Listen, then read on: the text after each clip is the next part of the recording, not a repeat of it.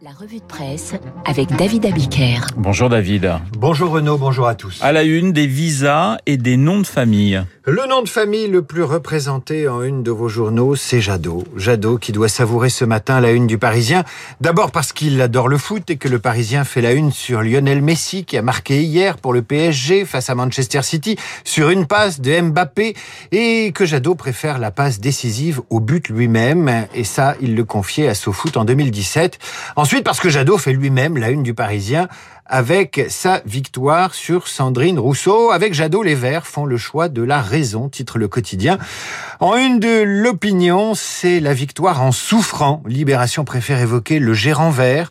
Un vainqueur sur le fil, estime le Figaro. Vu de l'étranger, la victoire de Jadot, même courte, euh, à la primaire, c'est la victoire du pragmatisme. Pour l'agence américaine Bloomberg, la modération de Jadot a joué en sa faveur. En France, on a plutôt le sentiment qu'elle a failli lui coûter la victoire. Le journal belge Le Vif le compare aux écolos réalistes allemands, tandis que le journal Deutschlandfunk estime que le candidat vert à la présidentielle va devoir convaincre son propre électorat. Dans le Figaro, Yves Tréhard estime que Jadot milite pour une écologie de gouvernement. Il devra néanmoins composer, je cite, avec les lubies de sa dauphine Sandrine Rousseau. Alors on sent chez les éditorialistes libéraux ou de droite un faible pour Jadot ce Ah, matin. Bien sûr, bien sûr, parce que sa victoire face à la représentante des adeptes de la décroissance et du wokisme affaiblit également la socialiste Hidalgo, donc ils sont contents. Tréhard, toujours dans le Figaro, écrit entre Jadot et Hidalgo, il y en a un ou une de trop. La posture sociale et écologique de la maire de Paris est ainsi concurrencée par celle du vainqueur vert, observe Cécile Cornudet dans Les Échos. Pour l'opinion, l'élection de Jadot est un nouveau coup pour Madame Hidalgo. Non seulement on connaît depuis peu les chiffres de vente de son livre, 1000 exemplaires en une semaine, c'est peut-être pire qu'un mauvais sondage à 7%. Pour un premier roman, ce serait pas mal, mais pour une candidate socialiste à l'élection présidentielle, c'est pas réjouissant. C'est dans l'opinion. Mais je vous parlais à l'instant de la passion de Jadot pour le foot. C'est parfois en parlant de sport qu'un candidat se dévoile le mieux.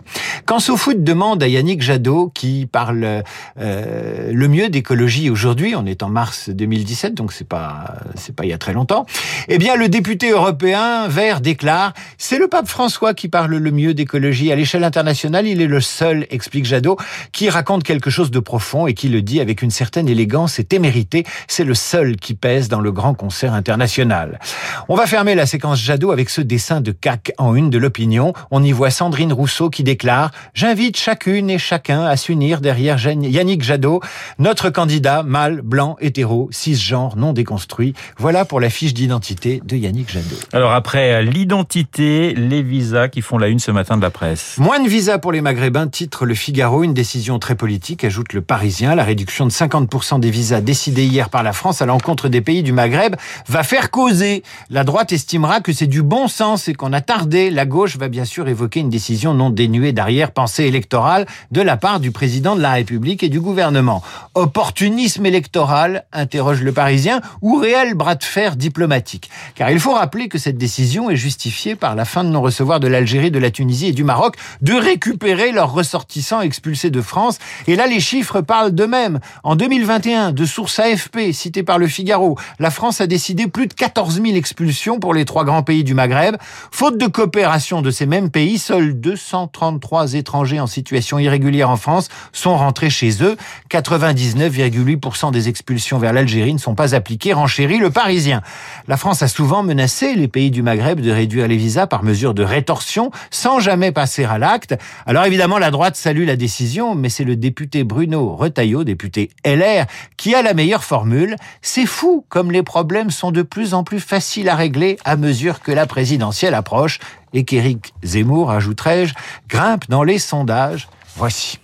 Après euh, les visages, le nom de famille fait l'objet d'un grand dossier dans la Croix. On parlait beaucoup du prénom ces derniers temps, mais là c'est le nom de famille qui intéresse la Croix. La Croix revient sur le nom et nous donne ce chiffre intéressant. Bien qu'en France la loi permette à l'épouse de conserver son nom de jeune fille et de le transmettre à ses enfants, eh bien la pratique est tout autre. 82,6% des enfants continuent à porter le nom de leur père. 9,4% portent les deux, avec celui du père en premier. 5,5% uniquement celui de la mère. Et enfin 2,6% des enfants porte d'abord le nom de la mère, puis celui du père. En clair, rappelle la croix, la mère donne la vie, le père donne le nom. Et le fait même que les parents continuent à donner le nom du père majoritairement à leurs enfants montre qu'il y a un consensus social. Ensuite, il y a des variantes qui ne relèvent pas toutes du féminisme et de la lutte contre le patriarcat. Par exemple, une femme voudra éviter l'extinction de son nom sur l'état civil. Elle voudra aussi se souvenir de ses origines étrangères. Pour Marine Gatineau Dupré, à l'origine du collectif Porte mon nom, c'est l'administration qui n'a pas encouragé les femmes à conserver leur nom et à le transmettre. Vous avez des exemples assez amusants. Par exemple, Alexandra, elle est paxée à un homme qui n'a pas voulu transmettre son nom. Pas du tout pour s'effacer derrière sa compagne, mais parce qu'il a un nom d'origine polonaise imprononçable. En société paritaire, on serait tenté d'affirmer qu'il faut instaurer l'automatisation du double nom de la mère et du père pour l'enfant. Eh bien, certains psy ne sont pas pour. Pour le psy Jean-Pierre Winter, toujours dans la croix, le nom du père met une distance symbolique entre l'enfant et sa mère. Rend visible qu'il n'est pas le fruit de l'inceste avec le père de cette mère. Ils en disent des trucs, les psys. Hein. En plus, ça n'empêche pas l'inceste. Hein. Lisez la croix, vous apprendrez donc qu'au Portugal, un enfant peut prendre non seulement le nom de son père et de sa mère, mais en prendre deux autres en allant chercher chez ses grands-parents ou arrière-grands-parents. Vous voyez, c'est l'hommage aux ancêtres.